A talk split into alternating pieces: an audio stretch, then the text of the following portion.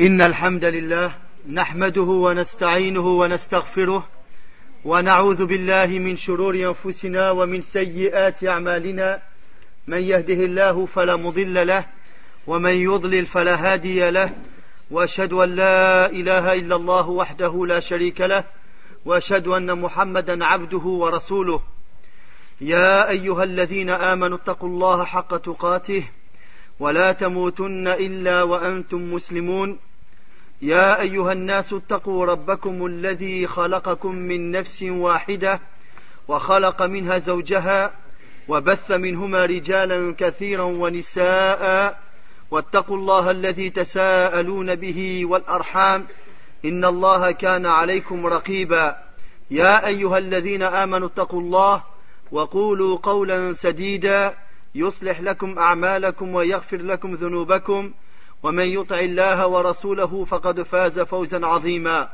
اما بعد فان اصدق الحديث كتاب الله واحسن الهدي هدي محمد صلى الله عليه وسلم وشر الامور محدثاتها وكل محدثه بدعه وكل بدعه ضلاله وكل ضلاله في النار وبعد Donc, euh, nous allons entamer la suite du cours qu'on a commencé ce matin concernant la clarification sur les saints al-awliya. Euh, je vous ai parlé en fin de cours d'une parole des pieux prédécesseurs qui concernait le fait de voir un homme voler dans l'air, marcher sur l'eau et qui en contradiction avec la législation, sache que c'est un démon.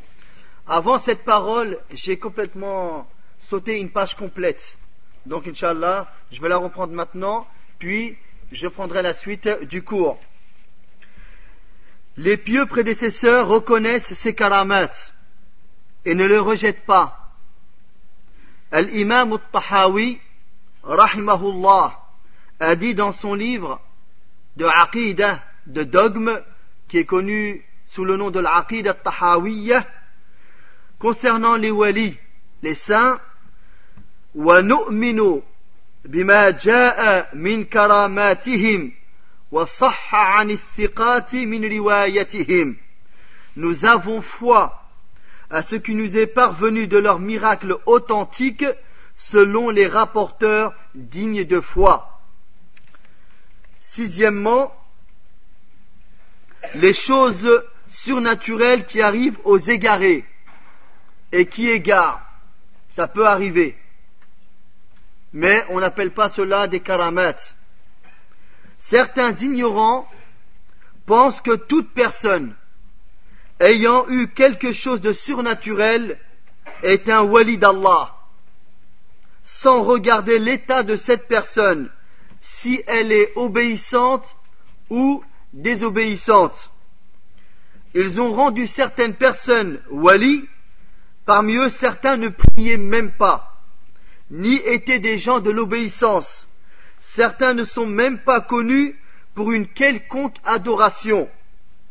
Même plus, on rapporte que l'un d'entre eux est entré dans la mosquée, a uriné dedans, et n'a même pas prié. Aucun autre se douchait dans l'endroit où les ânes urinaient, faisaient leurs besoins ou qu'un autre a fait des prêches dans des endroits différents au même moment. Et il appelait au polythéisme. Donc des gens, de par leur ignorance, considèrent ces personnes ou des personnes semblables comme des saints.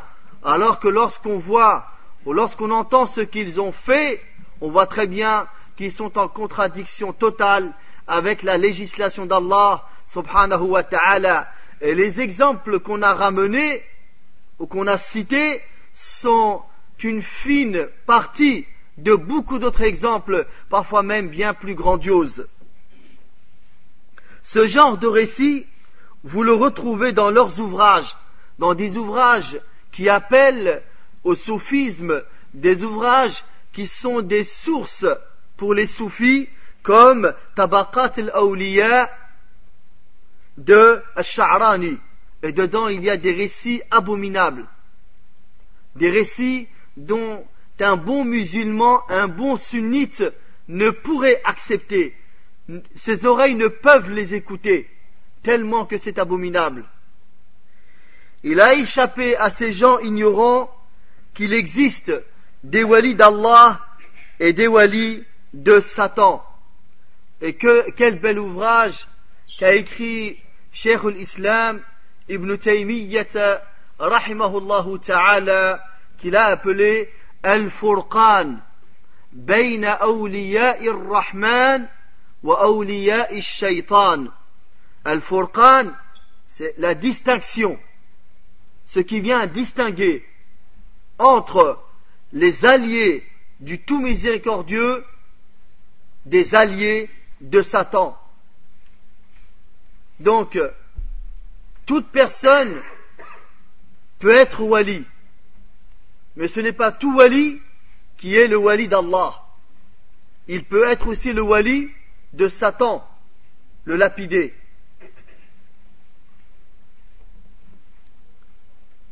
On ne les distingue qu'en vérifiant leurs états. Si quelque chose de surnaturel arrive à une personne obéissante à Allah, Engagé en ce qui concerne le licite et l'illicite et la législation et qui est constant dans l'adoration, nous dirons alors, c'est sûrement une karama pour lui. C'est un miracle pour cette personne. Mais si cela arrivait à une personne n'appliquant pas la législation d'Allah, ne s'arrêtant pas devant les limites d'Allah subhanahu wa ta'ala, ne se retenant pas de ce qu'Allah a interdit, nous sommes alors sûrs qu'il fait partie des walis de Satan. Ceci lui a été fait pour attirer les gens qui les égarent et les détournent du chemin d'Allah subhanahu wa ta'ala. Et là vient la parole d'un des pieux prédécesseurs dont j'ai terminé avec le cours ce matin. Et quelle belle parole que la parole d'un parmi les pieux prédécesseurs. hawa » Si tu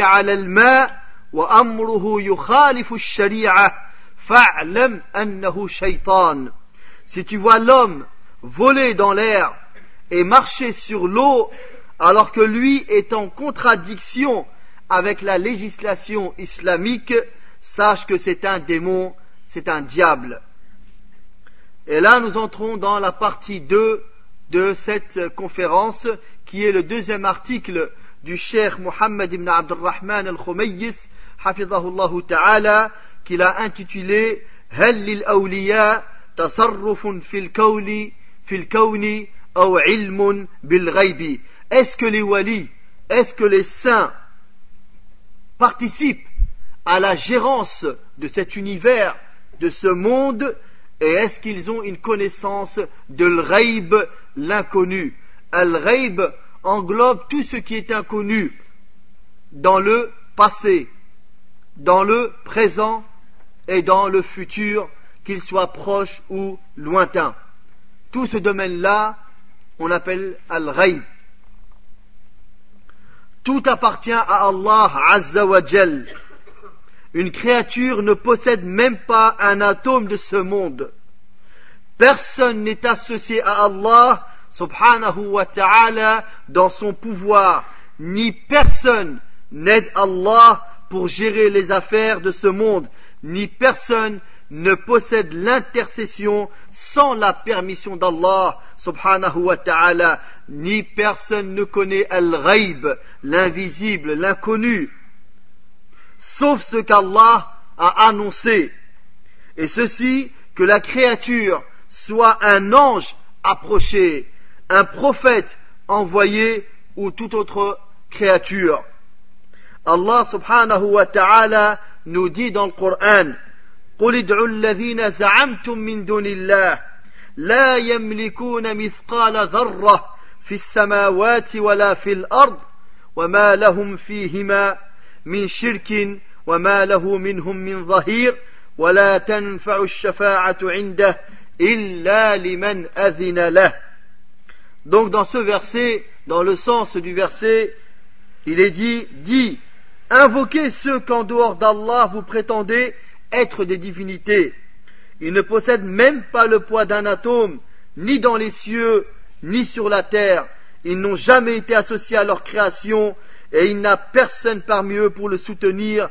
L'intercession auprès de lui ne profite qu'à celui en faveur duquel il le permet, il la permet.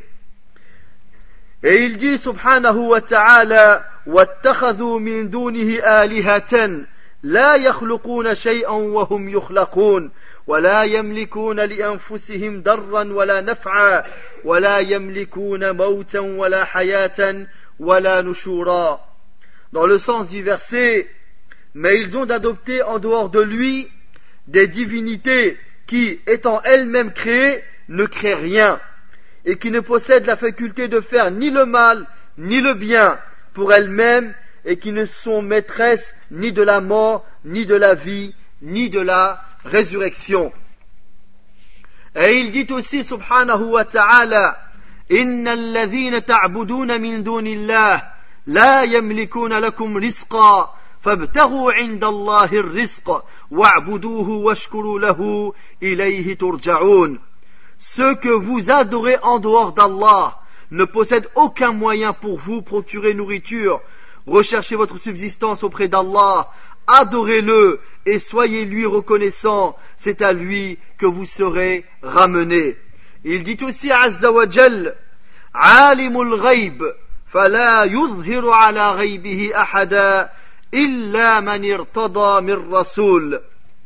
C'est lui qui connaît le mystère, l'inconnu, et ne dévoile son mystère à personne sauf à celui qui l'agrée comme messager.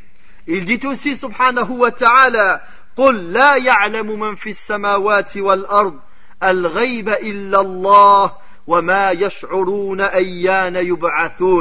Dans le sens du verset dit Nul de ceux qui sont dans les cieux et sur la terre ne connaît l'inconnaissable à part Allah et ils ne savent pas quand ils seront ressuscités. Et il dit aussi, subhanahu wa ta'ala, parlant à son prophète, alayhi salatu wa قل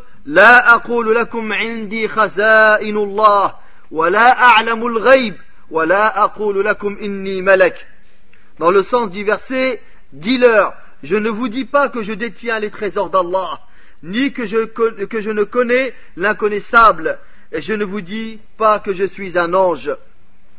Donc, dans ces textes coraniques, il y a une preuve que personne en dehors d'Allah, tabaraka wa ta'ala, ne connaît l'inconnaissable. Les, gens qui s'attachent et s'en remettent aux wali se trompent et font une grave erreur. Les walis n'ont pas la faculté de faire ni le bien ni le mal. Les gens ignorants ont exagéré au sujet des vertueux et des walis et les ont élevés au-dessus du degré qu'Allah leur a donné. Ils les ont même élevés parfois au degré d'Allah subhanahu wa ta'ala. Parmi ces exagérations, il y a les avoir élevés au-dessus des prophètes. L'un de leurs maîtres, Ibn Arabi, et Arabi est indéfini. À ne pas confondre avec le grand savant, le grand juge andalou et malikite Al-Qadi Abu Bakr ibn al-Arabi, rahimahullahu ta'ala, et lui, son nom Al-Arabi est défini. Et celui-là, il est indéfini et il le surnomme, les soufis le surnomment Al-Imam al-Akbar, Al-Sheikh al-Akbar, le grand shir, le plus grand. Alors que dans ses ouvrages, il y a de la mécréance dans ses propos. Ibn Arabi a dit al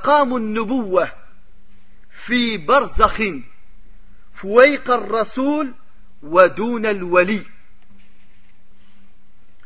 Il dit le rang de prophétie est dans un isme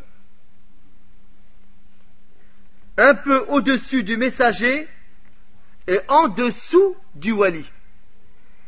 Il a mis le wali au-dessus du messager et au-dessus du prophète. Ceci est contraire à l'unanimité de la communauté qui reconnaît qu'un prophète est meilleur qu'un wali, bien plus qu'un prophète est meilleur que tous les walis.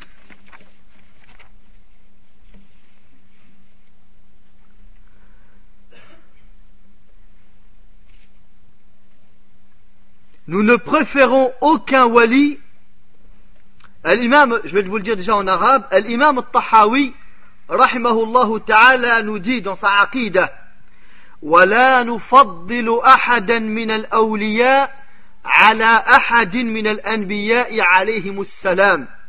Wa naqul: "Nabiyun wahid afdalu min jami' al-awliya'." nous ne préférons aucun wali à aucun des prophètes, salam, et nous affirmons qu'un seul prophète vaut mieux que la totalité des walis.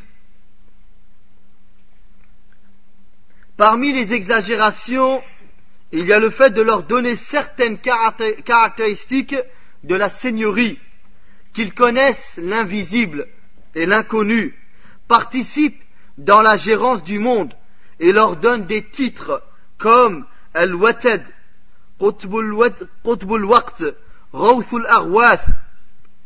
Donc il leur donne même des titres. Les Wali, il y en a un qu'ils appellent Al-Rawth. C'est le plus haut degré. Ils gèrent avec Allah dans ce monde, dans cette création. Il y a Al-Watad qui est le pilier.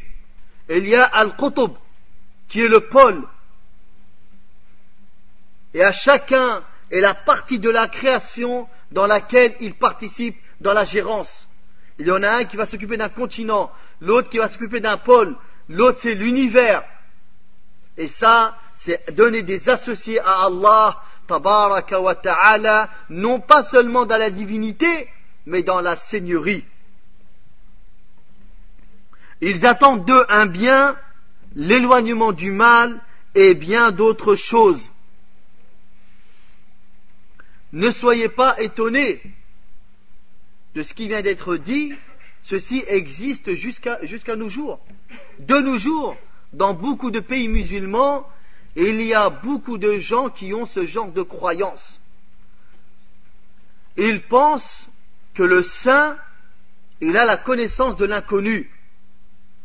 Et vous voyez bien que ça existe, ils viennent même jusqu'en Europe pour attirer des gens dans ce genre de croyances... Et il y a même des gens, quel que soit leur niveau social, leur niveau d'études, qu'ils soient médecins, ingénieurs, quel que soit leur niveau, quel que soit leur niveau de connaissance dans la civilisation ou autre, certains ont pensé que être civilisé fait que ces croyances ne sont propres qu'à des pauvres personnes ignorantes qui n'ont jamais étudié Loin de là, des personnes très bien placées, des personnes très diplômées, ils se mettent à quatre pattes devant des charlatans et devant des devins et devant des marabouts. Ils baissent leur tête devant eux, et ils sont à la merci de ces gens-là, tellement qu'ils y croient et qu'ils en ont la conviction. On a vu les versets coraniques que le raïb, ne le connaît que Allah tabaraka wa ta'ala. Prétendre que quelqu'un connaît le rêve en dehors d'Allah, c'est donner des associés à Allah subhanahu wa ta'ala. Le prophète Muhammad alayhi salatu qui est le meilleur, le chef, le leader de tous les enfants d'Adam, sans aucune vantardise. Comme il a dit alayhi salatu et c'est le plus pieux, le plus craintif et le plus connaisseur d'Allah subhanahu wa ta'ala. Et avec cela, il ne connaissait pas le ghaib.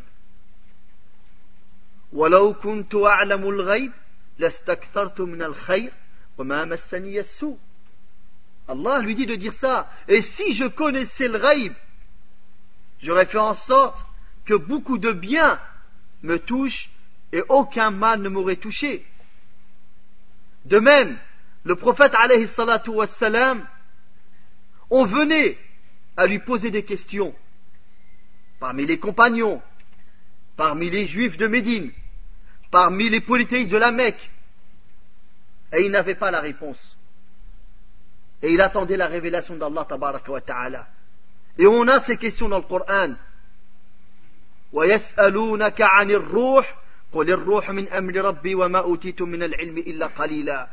il te questionne sur l'âme.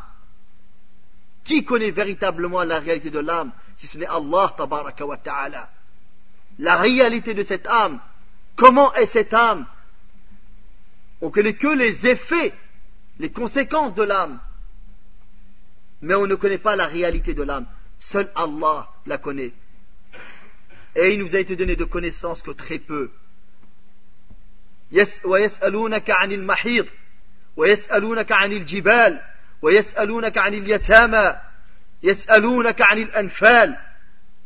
Combien de versets coraniques et il te demande sur le butin de guerre et il te demande sur les monstrues et il te demande sur les montagnes et ils te demande sur les nouvelles lunes et ainsi de suite. Combien de questions et le prophète alayhi salatu attend la révélation. Il n'en a pas la réponse. De même que Ibn Kathir, ta'ala, dans son tafsir, il ramène que de ce qui est rapporté parmi les causes de la révélation de la sourate la caverne, suratul Kef, min asbab nuzul, parmi les causes de la révélation, c'est que les polythéistes n'ont pas su comment stopper le prêche de Mohammed alayhi Et ils ont envoyé deux émissaires à Médine, qui à l'époque elle s'appelait Yathrib, avant l'émigration, pour questionner les juifs, les rabbins, qui sont des connaisseurs du livre, pour voir est-ce que c'est un vrai prophète ou pas. Et ces deux émissaires sont donc partis à Médine, ils ont questionné ces rabbins qui leur ont dit questionnez-les sur trois choses. S'il vous répond, c'est que c'est un vrai prophète. Et s'il n'y répond pas, c'est que c'est un homme qui cherche le pouvoir, qui cherche à prendre le dessus sur vous.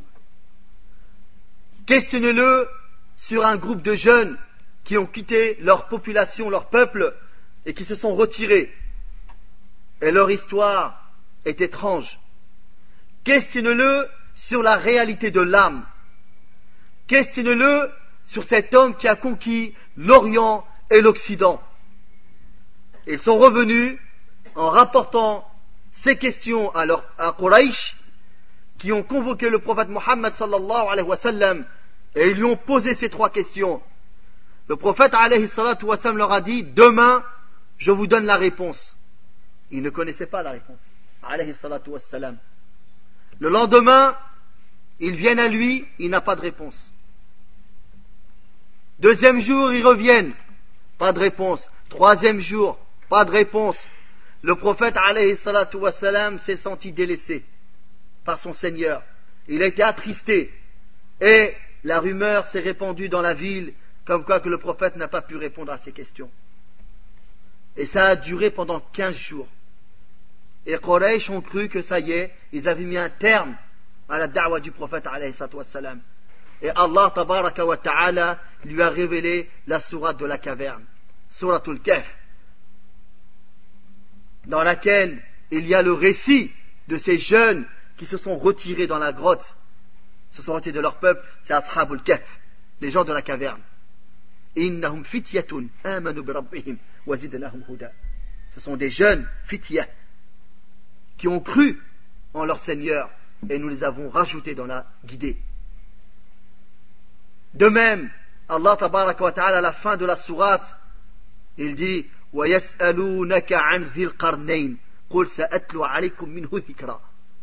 il te questionne sur Dhul Qarnayn. C'est cet homme qui a gouverné l'Orient et l'Occident. Et dans la sourate qui précède, souratul Isra, du voyage nocturne, وَيَسْأَلُونَكَ عَنِ الرُّوحِ قُلِ الرُّوحُ مِنْ أَمْرِ رَبِّي وَمَا أُوتِيتُ مِنَ الْعِلْمِ إِلَّا قَلِيلًا Et Allah tabaraka wa ta'ala éduque son prophète alayhi salatu wassalam en lui disant dans soit la caverne wala taqulanna li shay'in inni fa'ilun dhalika ghadan illa an yasha Allah. Et ne dis pas je veux faire telle chose le lendemain sans dire inshallah. Il n'avait pas dit inshallah. Il y a une éducation. Wala taqulanna li shay'in inni fa'ilun dhalika ghadan illa an yasha Allah. طيب donc, et un jour le prophète alayhi revient d'une bataille et une femme esclave, prise de joie de revoir le, prophète sallam revenir, elle a dit parmi ce qu'elle a chanté Et parmi nous se trouve un prophète qui sait ce qui se passe le lendemain. Le prophète a dit La taquli hadha la ya'lamul illallah. Il lui a dit, ne dis pas cela, ne connaît le rêve que Allah, subhanahu wa ta'ala. De même, le prophète sallam, les compagnons venaient à le prendre comme arbitre et juge dans leurs différends. Et ils venaient à écouter un tel et écouter l'autre personne. Ils ne savaient pas. Et il a même dit, alayhi sallam, dans le sens de sa parole, il m'arrive de juger entre vous d'après ce que j'entends.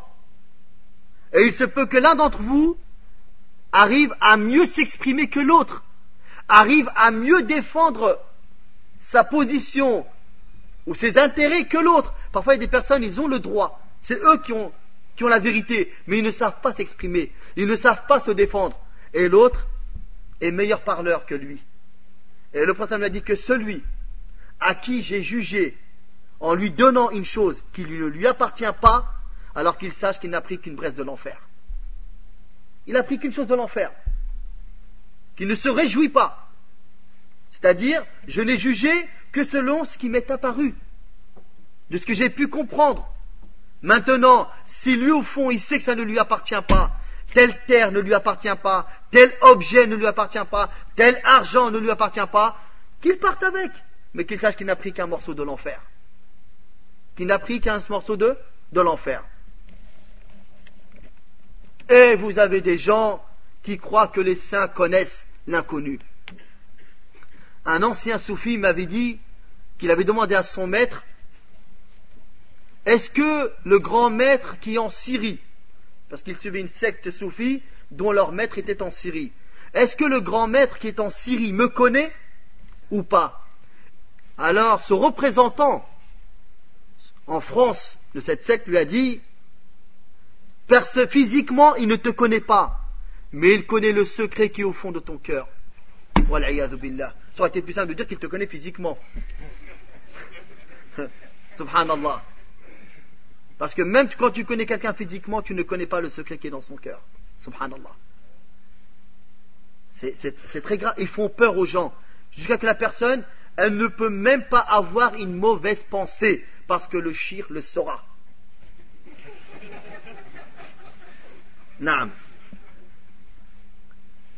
Et regardez les gens, combien de personnes tombent dans les pièges des marabouts, des charlatans, des devins. Bien que le mot marabout, il y en a beaucoup qui ne connaissent pas, peut-être certains Africains y connaissent, parce que ça vient de là-bas, mais c'est une, une, prononciation française d'un mot arabe. Le mot arabe c'est al-murabit. Al-murabit, c'est celui qui garde, qui reste sur place, comme celui qui garde la frontière des musulmans, pour pas que l'ennemi arrive. Et il a beaucoup de récompenses pour cette action, comme les gardiens des frontières. Il y a le murabit aussi, dans certains pays, surtout comme en Mauritanie, au Sénégal et ainsi de suite, on appelle le shir, le savant, on l'appelle Mourabit... Pourquoi Parce qu'il reste dans un endroit pour enseigner aux gens la religion d'Allah subhanahu wa ta'ala. Donc, il se prive de beaucoup de choses il prend place dans un endroit où les gens sont pris par l'ignorance pour y prêcher la religion. Et on l'appelle al-murabit. Et de là, en français, c'est devenu le mot marabout. Donc c'est ça l'origine du mot. Elle est noble. Mais après, ça a pris une autre connotation. C'est le charlatan, celui qui prétend connaître l'inconnu, l'inconnaissable, et qui prétend qu'il l'a hérité de ses parents ou de ses ancêtres, et ainsi de suite. Et tout ceci est contraire à la loi de l'islam. Cela, cette personne prétend être associée à Allah wa ta'ala. Et si quelqu'un réfléchissait un peu, un tout petit peu, mais si cette personne connaissait l'inconnu, pourquoi il habite dans une petite ruelle, dans un appartement au fin fond d'un couloir Lorsque vous lisez leurs adresses, Saint-Denis par exemple, euh, premier étage, au fond du couloir, à droite, il ne peut pas habiter dans une villa Subhanallah Non. Et il court après quelques euros. Il court après quelques euros. Si vraiment il connaissait l'inconnaissable, personne ne gagnerait dans les loteries. C'est eux qui gagneraient dans les loteries. Ils connaîtront la, les résultats avant tout le monde. Et ils seraient tous milliardaires. Mais comme vous voyez, c'est des pauvres types qui courent après quelques euros par-ci par-là. En mentant aux gens et en ayant des prétentions, vu que les gens ont des problèmes, ont des soucis, ont l'ignorance qui l'emporte sur eux, et parfois ils sont pris de bonne foi et de bonne intention, et ils donnent leur âme au premier venu. Et ils vont vers le premier qui leur tend la main. Et surtout les femmes, face à des problèmes, ils ont recours à ces gens-là.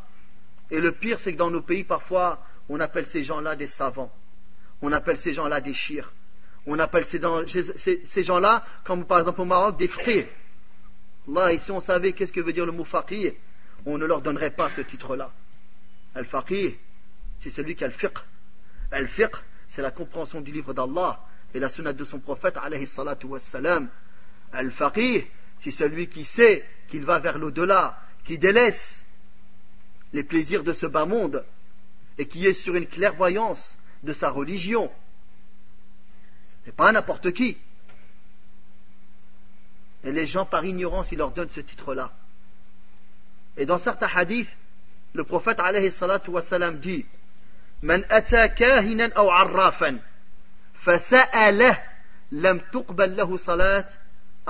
lui Celui qui va voir les devins, ces charlatans qui prétendent la, connaissance de l'inconnu et qui le questionnent. Même il n'y croit pas, mais il y va par curiosité et il le questionne, et il fait sa prière cet homme eh bien, sa prière n'est pas acceptée pendant 40 nuits. Elle n'est pas acceptée. Donc, il ne faut pas écouter les émissions à la radio qui parlent de l'horoscope, qui parlent des médiums, des astrologues. il ne faut pas lire les pages dans les journaux, ou les magazines. Même quelqu'un qui dit, je vais seulement regarder. Non, tu n'as pas à aller t'informer là-dessus tu ne le reconnais pas, tu n'y t'attardes pas, ni regarder dans des chaînes de télévision ou dans le satellite ce genre d'émission. Il s'en éloigne complètement. Et dans l'autre hadith, Celui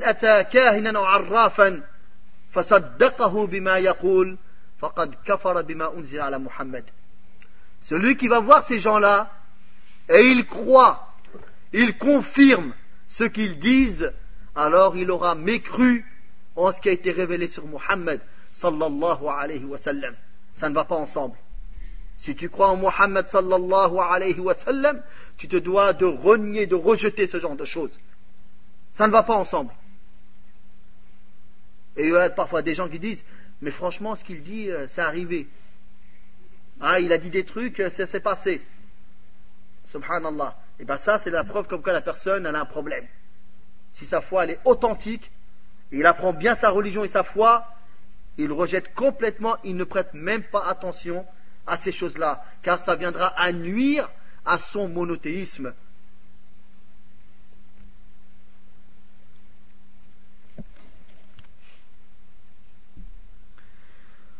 Parmi les exagérations aussi, leur vouer des adorations. Qu'est-ce que l'adoration Comme a dit Cheikh l'Islam ibn Taymiyyah rahimahullah ta'ala, العبادة اسم جامع لكل ما يحبه الله ويرضاه من الأقوال والأعمال الظاهرة والباطنة. L'adoration, c'est un terme général englobant tout ce qu'Allah aime et agrée parmi les paroles et les actes intérieurs et extérieurs les paroles et les actes du cœur et les paroles et les actes des membres qui sont agréés et aimés d'Allah wa ta'ala, voilà une très bonne définition du terme adoration. Et l'adoration n'est due qu'à Allah subhanahu wa ta'ala. Personne, quiconque n'est en droit de recevoir une quelconque adoration des adorés en dehors d'Allah tabaraka wa ta'ala, il y en a plein, des millions si ce n'est des milliards, sur toute la terre. Des gens adorent le soleil, ils adorent les planètes, ils adorent les étoiles, ils adorent les montagnes, ils adorent le sable, la pierre, les statues, la femme, la passion,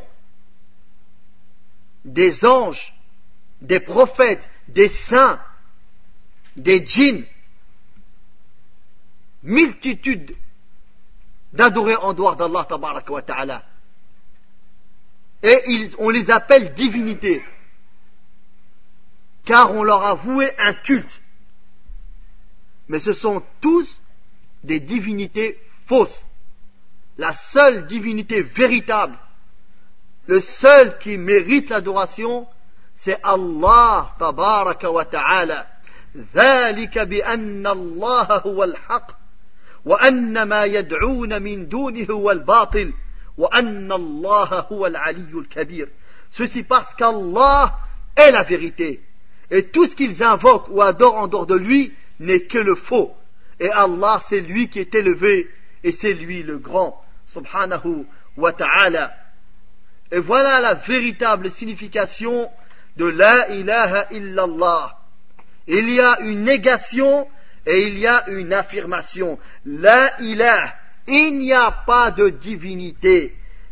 El ilah, en arabe, ça a le sens de l'ma'lour. Le sens de l'ma'boud. On dit est dans le sens de al qui veut dire c'est-à-dire abada ya'budu. والإله هو يعني المعبود comme on dit Al-Kitab, Al-Ilah, vous avez vu, c'est la même transformation, c'est la même échelle. Al-Ilah, Al-Kitab. Al-Kitab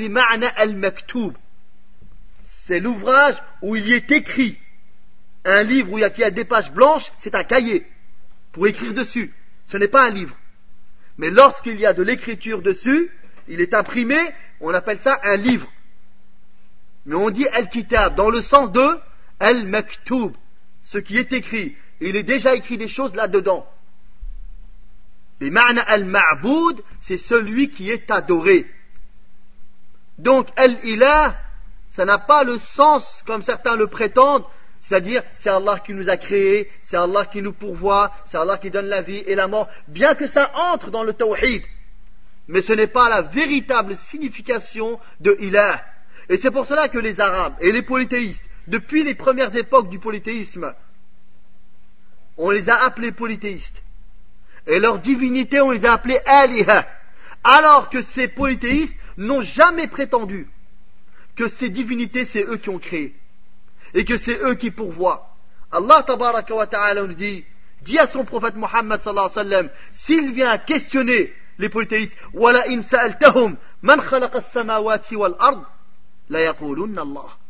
Et si tu viens à leur demander, à demander aux polythéistes de la Mecque, qui a créé les cieux et la terre, ils te répondront, c'est Allah. Ça, ils le savent. Dans quoi ils sont devenus polythéistes Dans leurs adorations. Et ils ont fait des, ils ont mis des divinités avec Allah, subhanahu wa ta'ala. Ils ont adoré d'autres que Allah, subhanahu wa ta'ala. Et c'est pour cela que lorsque le prophète sallallahu alayhi wa sallam les a appelés à la ilaha illallah, en leur disant, Ya qawm, qulu la ilaha illallah tuflihu, Au peuple, dites la ilaha illallah et vous réussirez. Qu'est-ce qu'ils ont dit? al-alihata ilahan wahida, inna thalika لشيء عجاب a-t-il fait de toutes les divinités, une seule divinité, quelle chose étrange. Ils ont compris, ce sont des Arabes, ils comprennent le terme. Il leur a dit La ilaha illallah. Et ils ont tout de suite compris que s'ils prononcent ce que s'ils formulent cette attestation, ils se doivent d'arrêter toute adoration de autre qu'Allah subhanahu wa ta'ala. Parce qu'ils ont compris le terme ilah. Donc, la ilaha il n'y a pas de divinité. Il n'y en a pas. Illa sauf. La première phrase, la première partie, c'est la négation. Tu ne reconnais aucune divinité. Tu ne reconnais personne, quoi que ce soit, qui est en droit de recevoir une quelconque adoration. Sauf Allah subhanahu wa ta'ala. Et dans la phrase, dans la phrase, La ilaha illallah, c'est bien plus clair et bien plus profond que de dire Al-ilahu Allah. Allahu ilah. De dire Allahu ilah, qu'Allah c'est lui la divinité, quelqu'un pourrait peut-être croire qu'il y en a d'autres. Qu'Allah c'est une divinité, mais il se pourrait qu'il y en ait d'autres. Mais lorsque tu dis il ilah, une négation suivie d'une affirmation, alors là tu fermes la porte totale. Il n'y a personne, qui que ce soit, quoi que ce soit, qui est une divinité qui est en droit de recevoir une quelconque adoration, sauf la véritable divinité qui est Allah subhanahu wa ta'ala.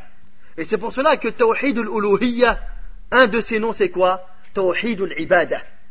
L'unicité d'Allah dans la divinité, c'est l'unicité d'Allah dans l'adoration. Dans l'adoration. طيب donc, parmi les exagérations dans lesquelles sont tombés ces gens vis-à-vis des walis, il y a leur vouer des adorations. Ils les invoquent, leur demandant secours, leur demandent secours, mais ils ne leur répondent pas. Ceux qui sont invoqués en dehors d'Allah ne peuvent répondre à ceux qui les appellent.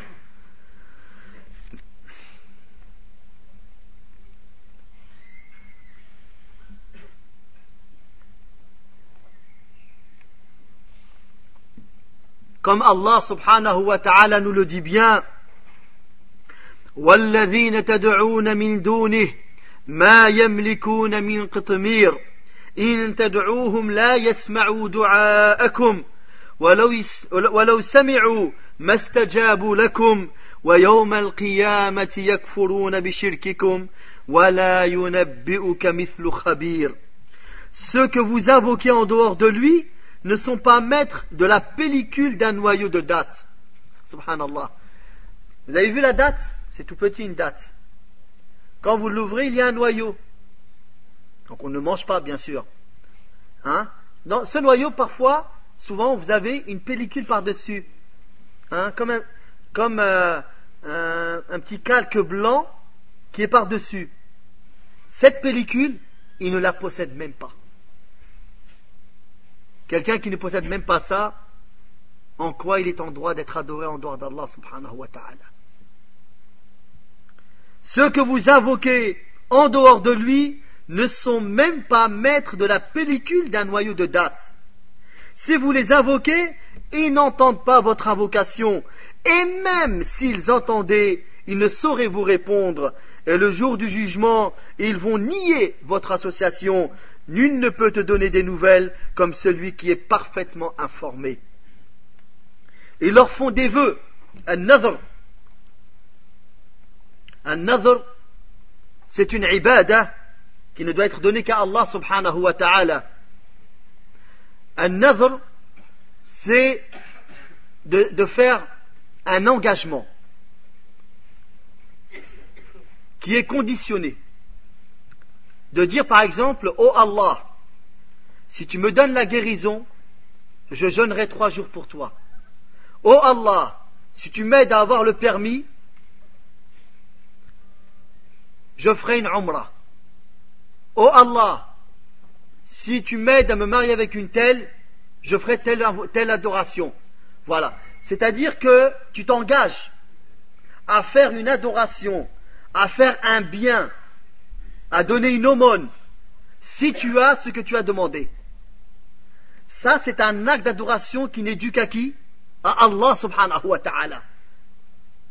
Eh bien, ces gens-là, ils en arrivent à aller voir leur saint et leur dire Si tu m'aides à avoir telle ou telle chose, je te donnerai tant, je ferai telle chose, je nourrirai des pauvres, et ainsi de suite.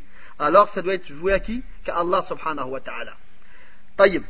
Mais cet acte d'adoration, qui a un nadr,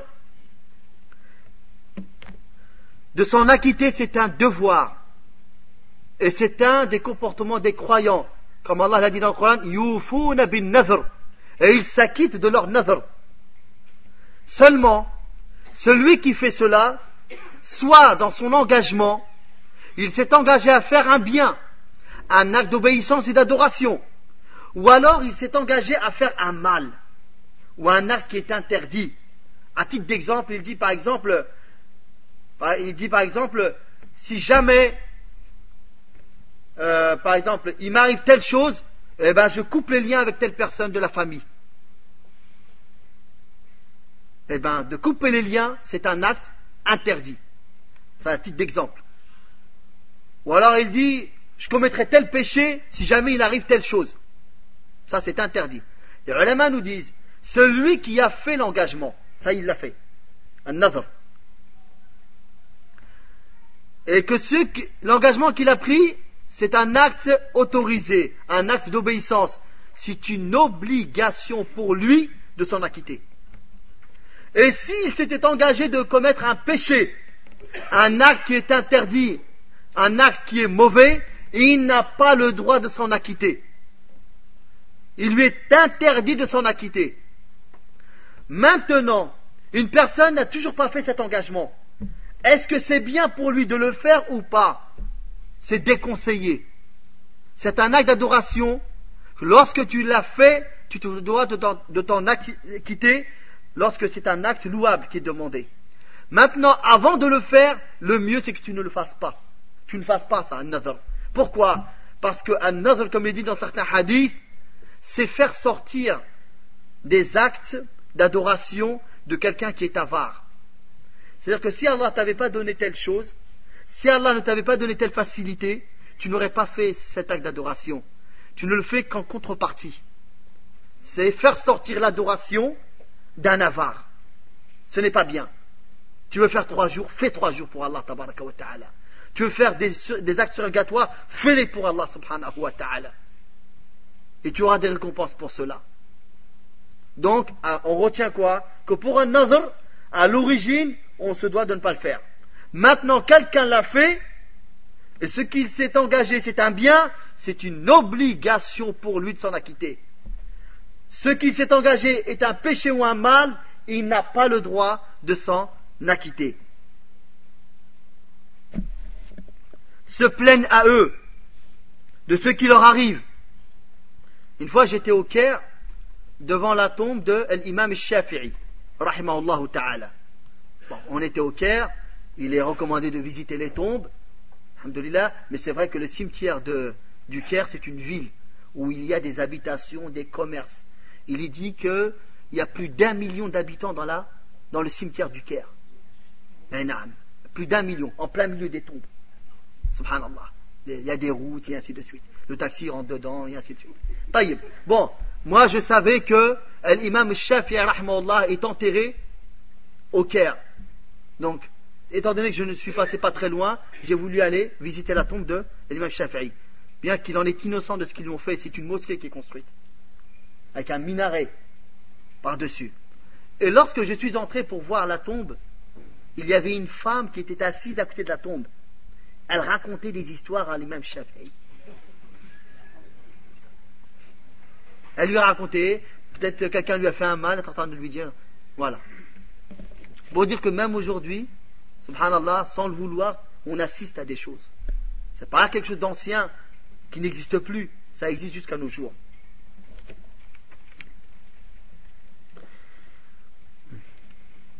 Donc se plaignent à eux de ce qui leur arrive, s'attachent à eux comme l'adorateur envers son adoré.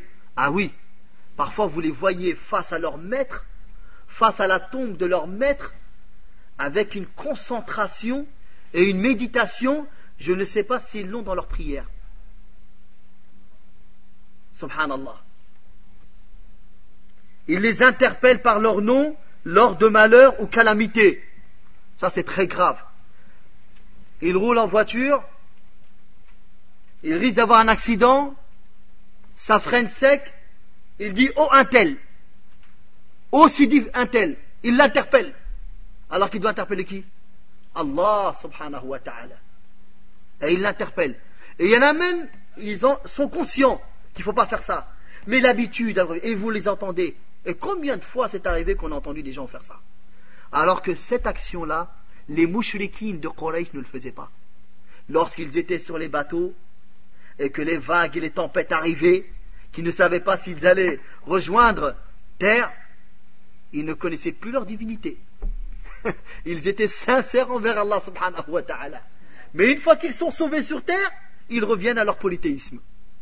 Mais pendant ces moments difficiles, ils ne reconnaissaient que Allah tabaraka wa ta'ala.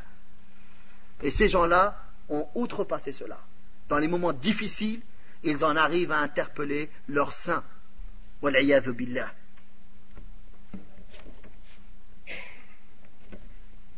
Et là, ils tombent dans le grand polythéisme qui fait sortir de l'islam. Ce sont des actions, des paroles qui font sortir de l'islam.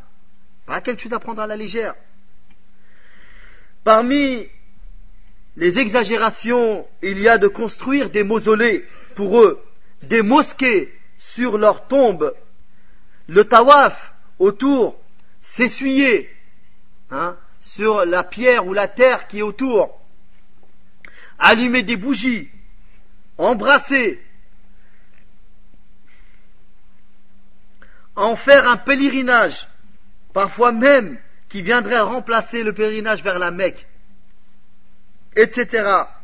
Et là, il tombe dans la malédiction d'Allah, subhanahu wa ta'ala, et de son messager, sallallahu alayhi wa sallam, lorsqu'il dit, dans ce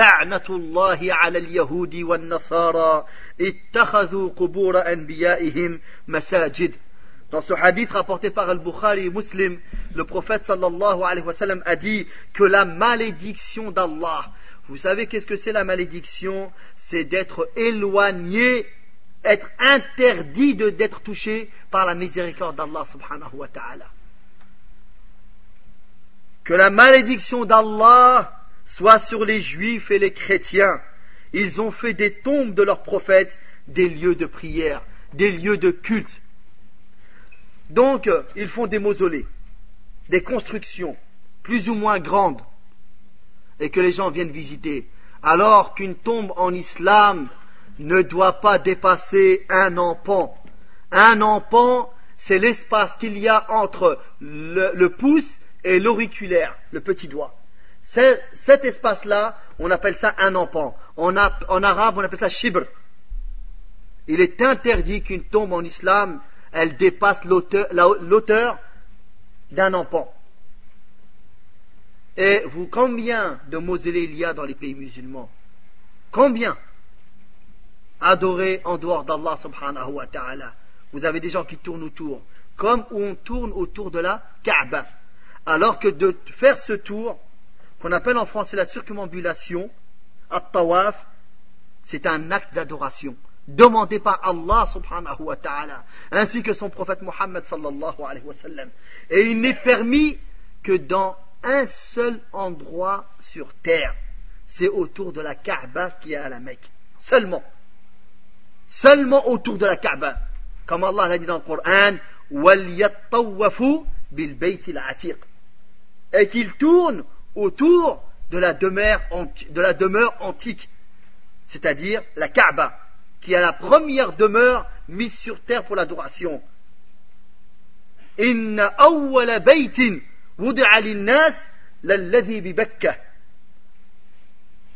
la première demeure mise pour les gens, c'est celle qui a la Mecque. Bakka ici, il est voulu la Mecque. Taïb.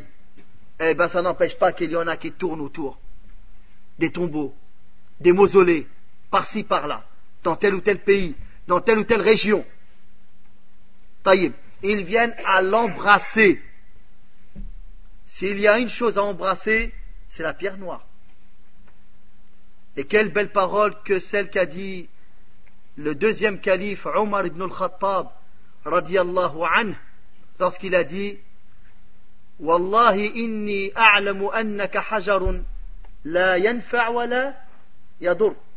ولولا أني رأيت رسول الله صلى الله عليه وسلم قبلك ما Il dit Wallah, je jure par Allah que je sais que tu es une pierre qui ne peut ni nuire ni être bénéfique. Et si ce n'est que j'avais vu le messager d'Allah t'embrasser, je ne t'aurais pas embrassé. On le fait parce que le prophète sallallahu alayhi wa sallam nous l'a demandé, nous l'a enseigné. Alayhi salatu wa Il n'est pas demandé d'aller embrasser d'autres pierres, ni de la terre. Et les invoque en dehors d'Allah.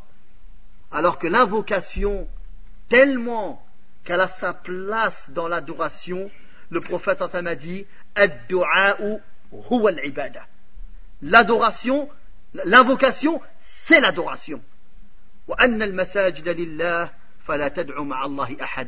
Et les mosquées, les lieux de culte appartiennent à Allah, n'invoquez personne avec lui.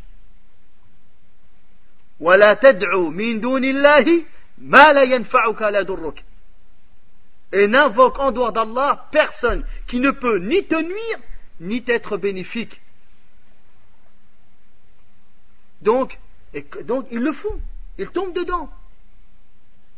Et il y en a qui font le pèlerinage vers Karbala, vers un najaf en Irak, vers le mausolée de Hussein, vers le mausolée de Ali, anhuma. Au Sénégal, et ils font le, ils font le pèlerinage vers la ville de Touba, ils ont appelé une ville Toba où il y a une énorme mosquée qui a coûté des sommes qu'on ne peut, je ne sais si ce n'est des, centaines de millions, si ce n'est, ça, n'atteint pas les milliards. Une énorme mosquée. Et ils ont rendu cette ville sainte, interdite aux mécréants. Et là-dedans, il y a la tombe de Ahmed Bamba. Et ils l'adorent en dehors d'Allah ta'ala. Ce sont les mourides. Et il y en a beaucoup. Et certains parmi ces gens voyagent même d'autres pays, une fois par an, pour y accomplir le pèlerinage. Et certains d'entre eux prétendent que celui qui a accompli le pèlerinage vers Toba, le pèlerinage vers la Mecque ne lui est pas obligatoire. C'est une conviction, une croyance qu'ils ont. Subhanallah.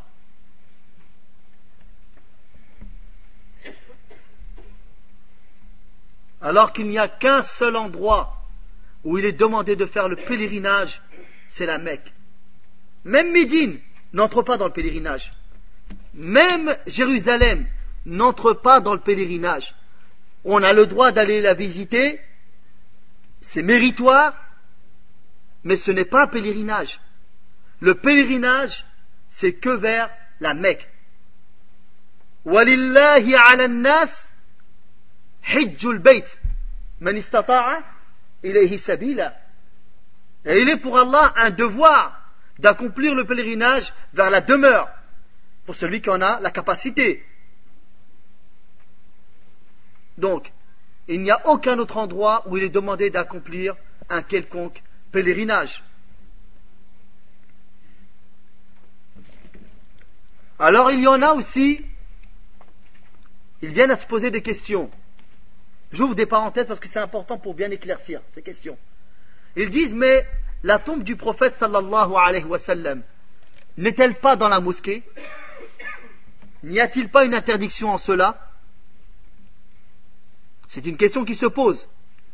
Mais ça, c'est ne pas connaître la construction de la mosquée du prophète sallallahu alayhi wa sallam.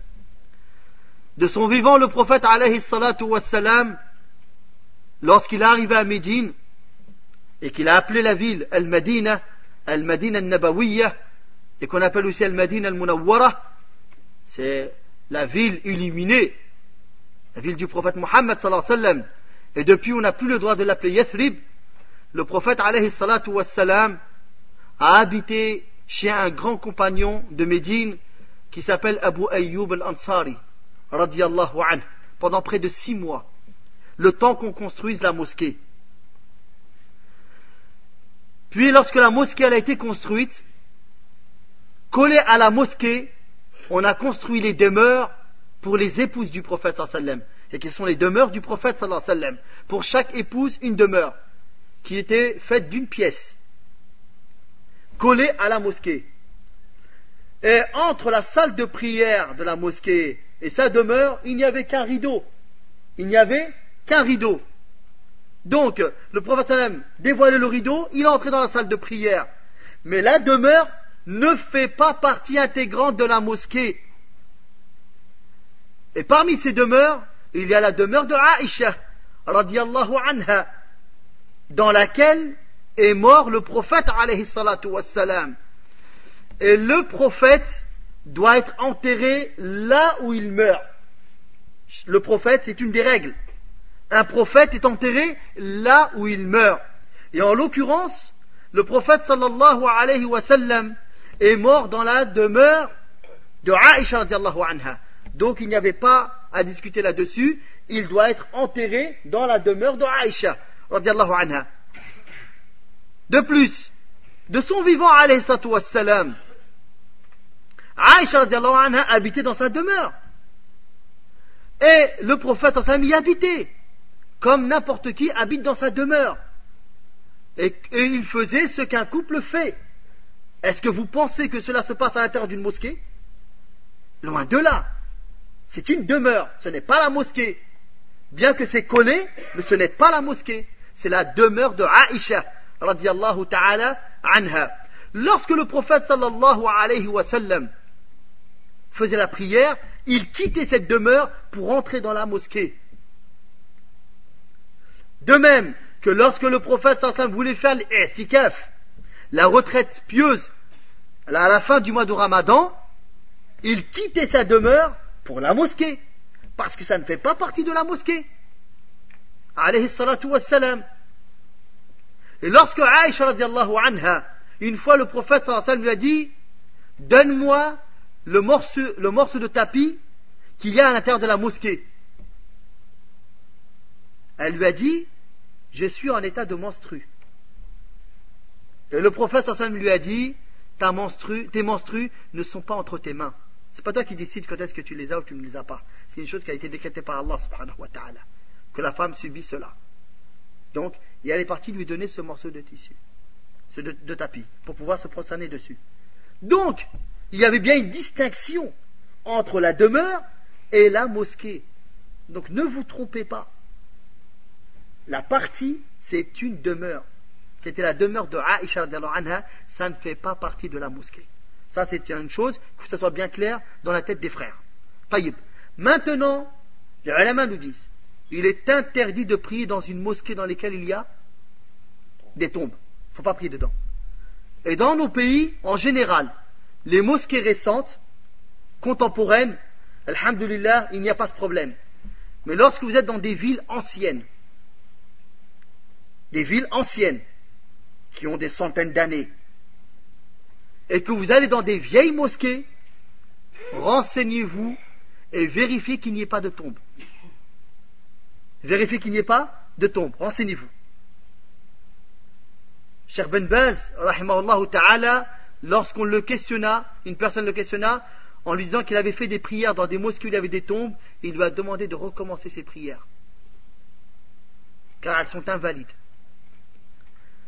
Maintenant, la mosquée dans laquelle se trouve une tombe ne sont pas au même degré. C'est de l'égarement. D'ailleurs, ça peut même mener au polythéisme. Il ne faut pas prier dedans. Seulement, il y en a une qui est pire que l'autre. La mosquée qui a été construite sur une tombe, c'est pire qu'un tombeau qu'on a mis à l'intérieur d'une mosquée. Parce que là, on fait attention à quoi À l'origine. Là, cette mosquée a été construite sur cette tombe, pour ce mort. Là, il y a une crainte de, l'adorer. Alors que l'autre, c'était une mosquée qui était construite, il n'y avait pas de tombe. Mais on a commis l'erreur d'y avoir introduit une tombe. Bien que c'est de l'égarement en finalité, mais ce n'est pas ça, c'est pire que ça.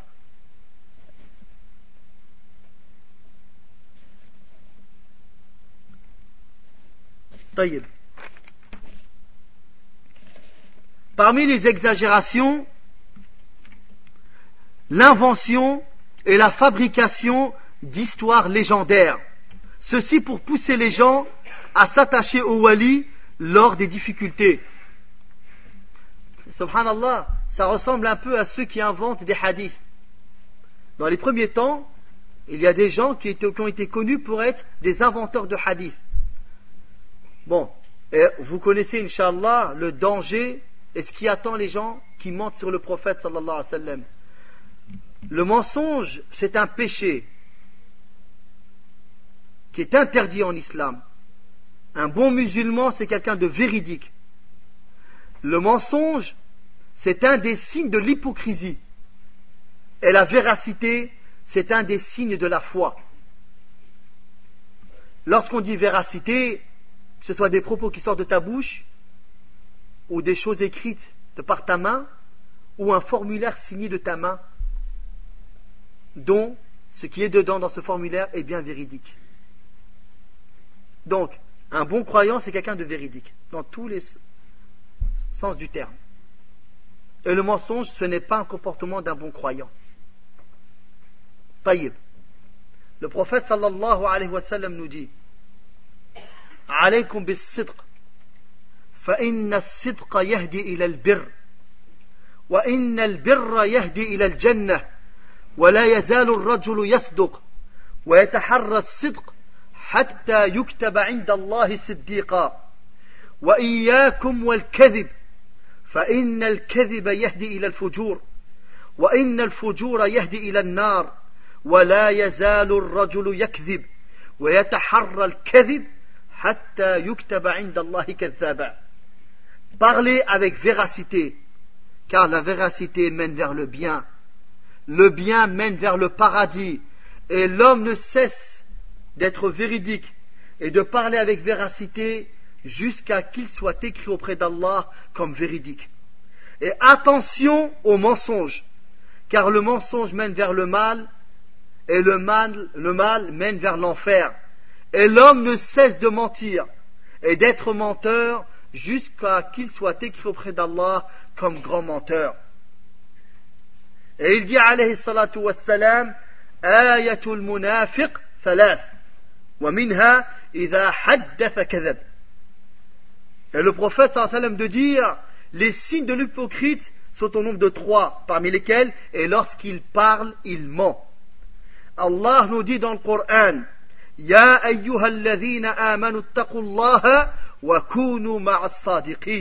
Ô vous qui avez cru, craignez Allah, faites preuve de piété envers Allah et restez, soyez avec les véridiques. Donc, il y a des gens qui inventent, et mentir à l'encontre du prophète sallallahu alayhi wa sallam, c'est pire que le mensonge des uns envers les autres. Pourquoi parce que mentir sur le prophète sallallahu alayhi wa sallam fait qu'on rajoute dans la législation. Car lui, c'est un prophète qui est envoyé, qui transmet le message d'Allah subhanahu wa ta'ala. Dans ton mensonge, soit il y a des récits auxquels on doit y croire, soit il y a des ordres qu'on doit mettre en application, soit il y a des interdits qu'on doit s'en abstenir. Donc il y a de la législation. C'est pour cela que c'est pire et c'est pour cela que le prophète sallallahu alayhi wa sallam a dit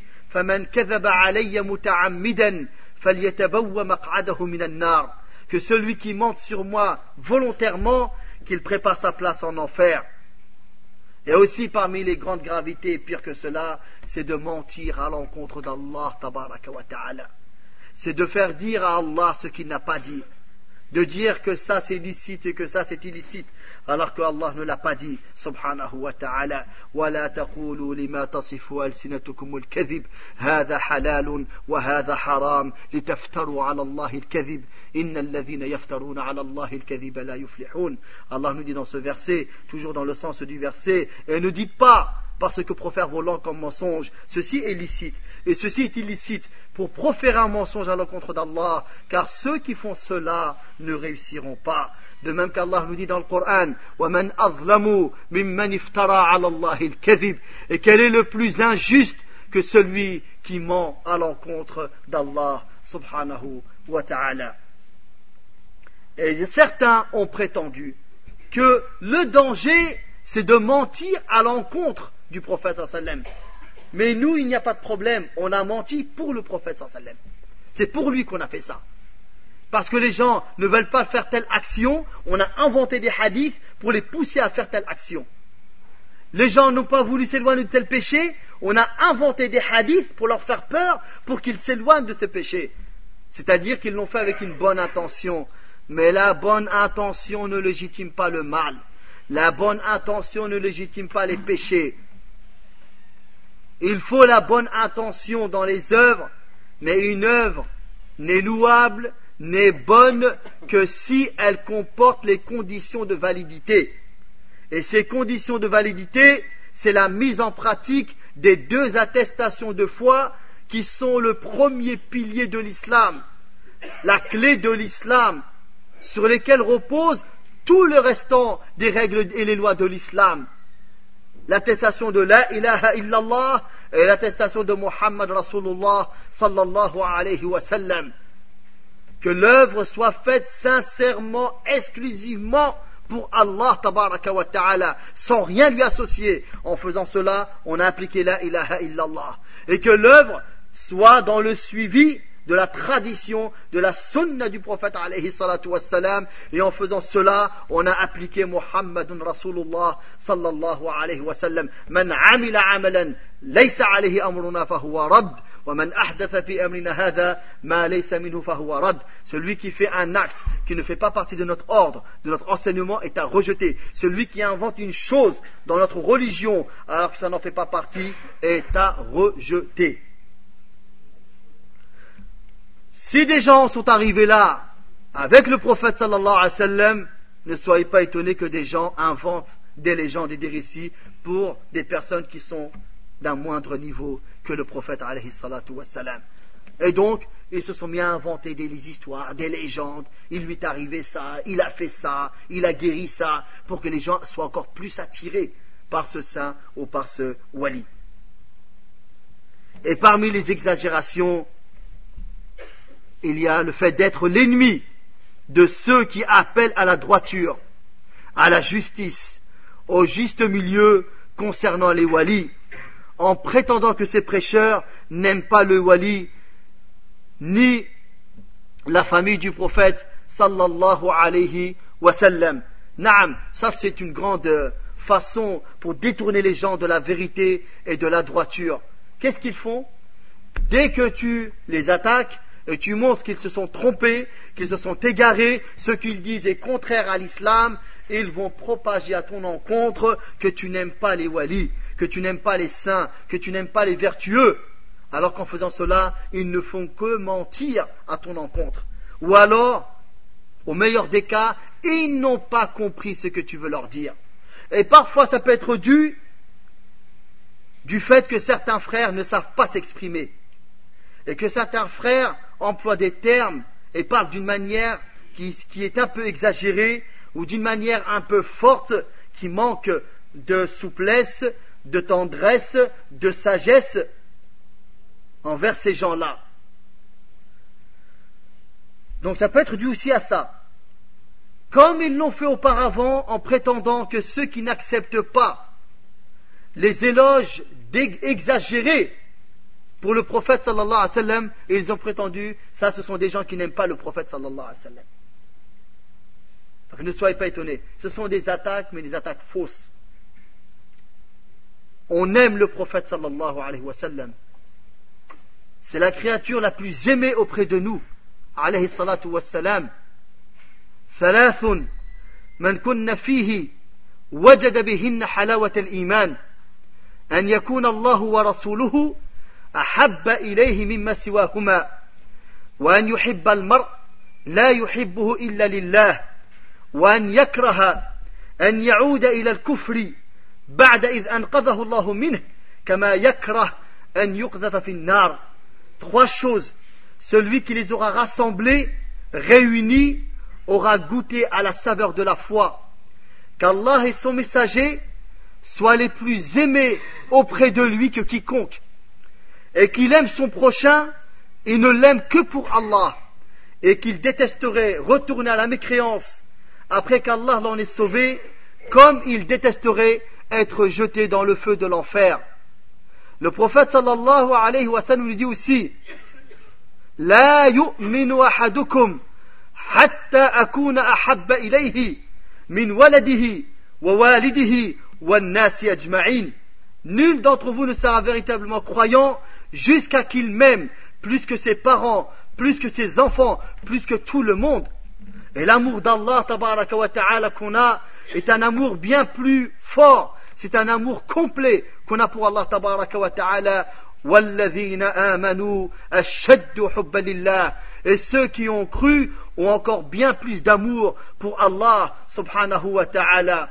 Mais l'amour du prophète sallallahu alayhi wa sallam ne doit pas nous pousser à l'excès et à l'exagération, ne doit pas nous pousser à l'aimer, le même amour qu'on doit avoir pour notre Créateur subhanahu wa ta'ala ne doit pas nous pousser à lui donner des caractéristiques qui sont propres au Créateur, à Allah, la véritable divinité, subhanahu wa ta'ala. Le prophète, alayhi salatu wassalam, nous a interdit cela lorsqu'il nous dit, La tutruni kama Maryam, fa ana N'exagérez pas dans mes éloges, comme l'ont fait les chrétiens avec Jésus, fils de Marie. Je ne suis qu'un adorateur et un messager. Dites alors le serviteur d'Allah et son messager. De reconnaître le degré, la place qu'Allah lui a donnée est largement suffisant. Jamais le prophète sallam ne nous a demandé de l'adorer il a même demandé à son Seigneur, subhanahu wa ta'ala, en disant, Allahumma la taj'al qabri eidan yu'bad. Oh Allah, naam, wathanan yu'bad. Et donc il dit, oh Allah, ne fais pas de ma tombe une idole qui est adorée, un endroit d'adoration. Il interdit cela. Et il en fait la vocation d'Allah subhanahu wa ta'ala. Et on voit ce qu'il a dit sur les juifs et les chrétiens qui ont fait des tombes de leurs prophètes et de leurs saints des lieux de culte, qu'ils sont maudits par cet agissement. Et regardez Abu Bakr Siddiq, y a-t-il quelqu'un qui aime le prophète plus qu'Abu Bakr Qu'il y en ait un qui se lève qui le dise. Abu Bakr Siddiq, l'être le plus proche du prophète alayhi le plus aimé auprès du prophète alayhi son intime compagnon, et Abu Bakr après la mort du prophète sallallahu alayhi wa sallam et les gens ne savaient quoi faire. Est-ce qu'il est véritablement mort ou est-ce qu'il a rejoint son Seigneur pour revenir Et Omar ibn al-Khattab anhu, prend son épée en disant le premier qui dit que Mohammed sallallahu alayhi wa sallam est mort, je lui tranche la tête. Et Abu Bakr Siddiq pendant ce moment difficile, il monte sur le minbar et il calme les gens en leur disant Ayyuhannas, من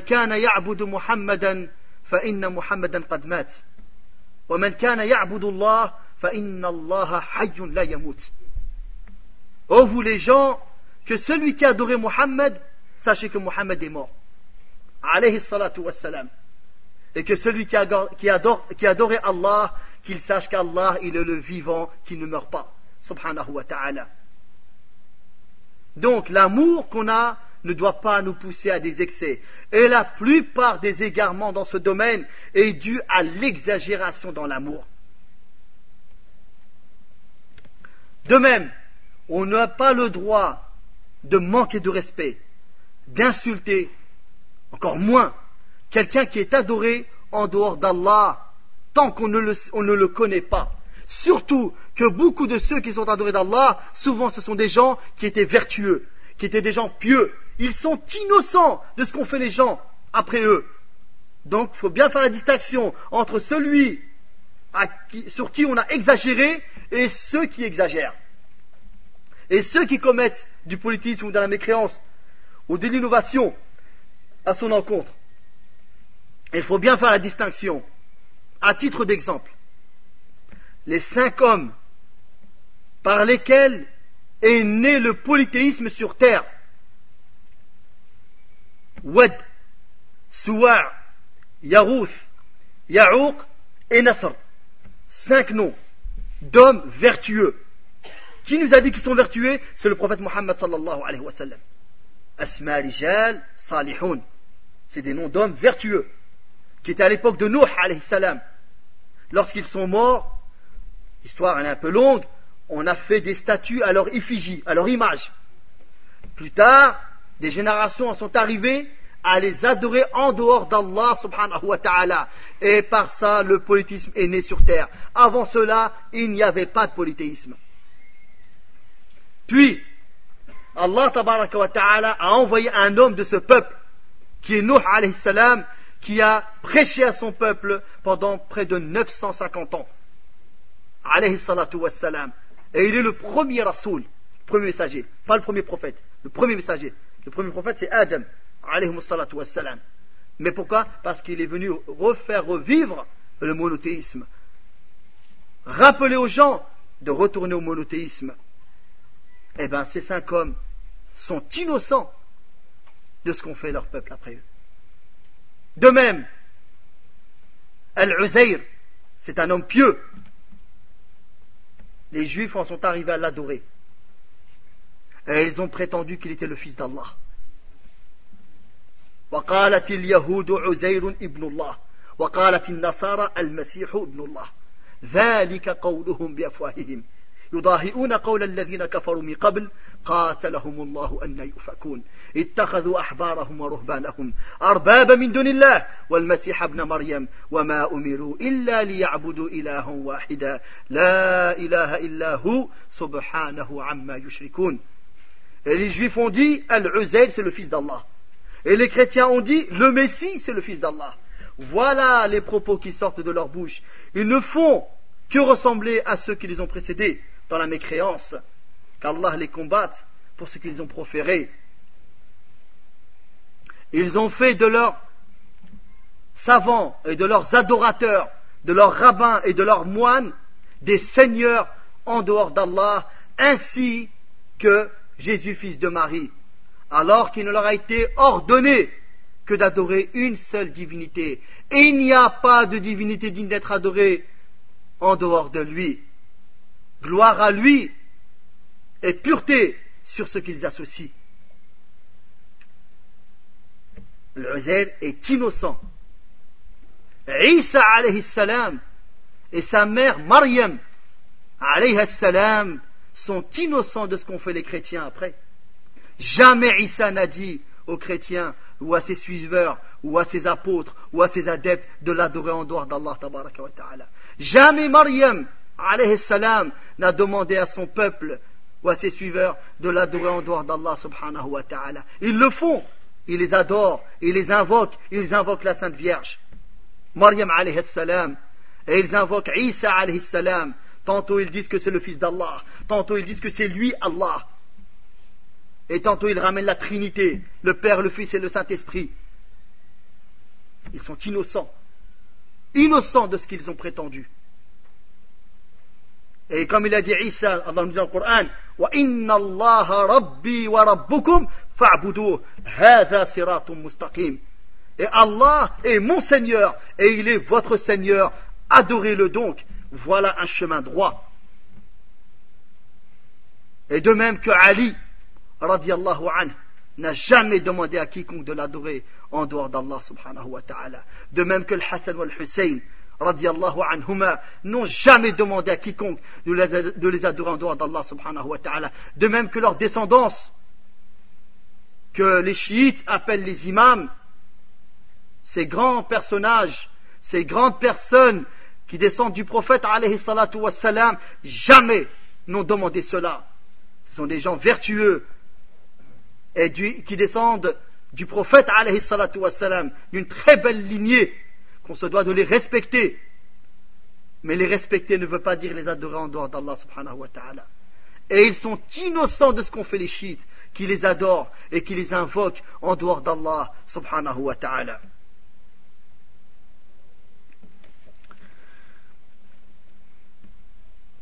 Et parmi les exagérations, ils jurent par eux en oubliant que ceci fait partie du polythéisme. Bien sûr, puisque le prophète sallallahu alayhi wa sallam a dit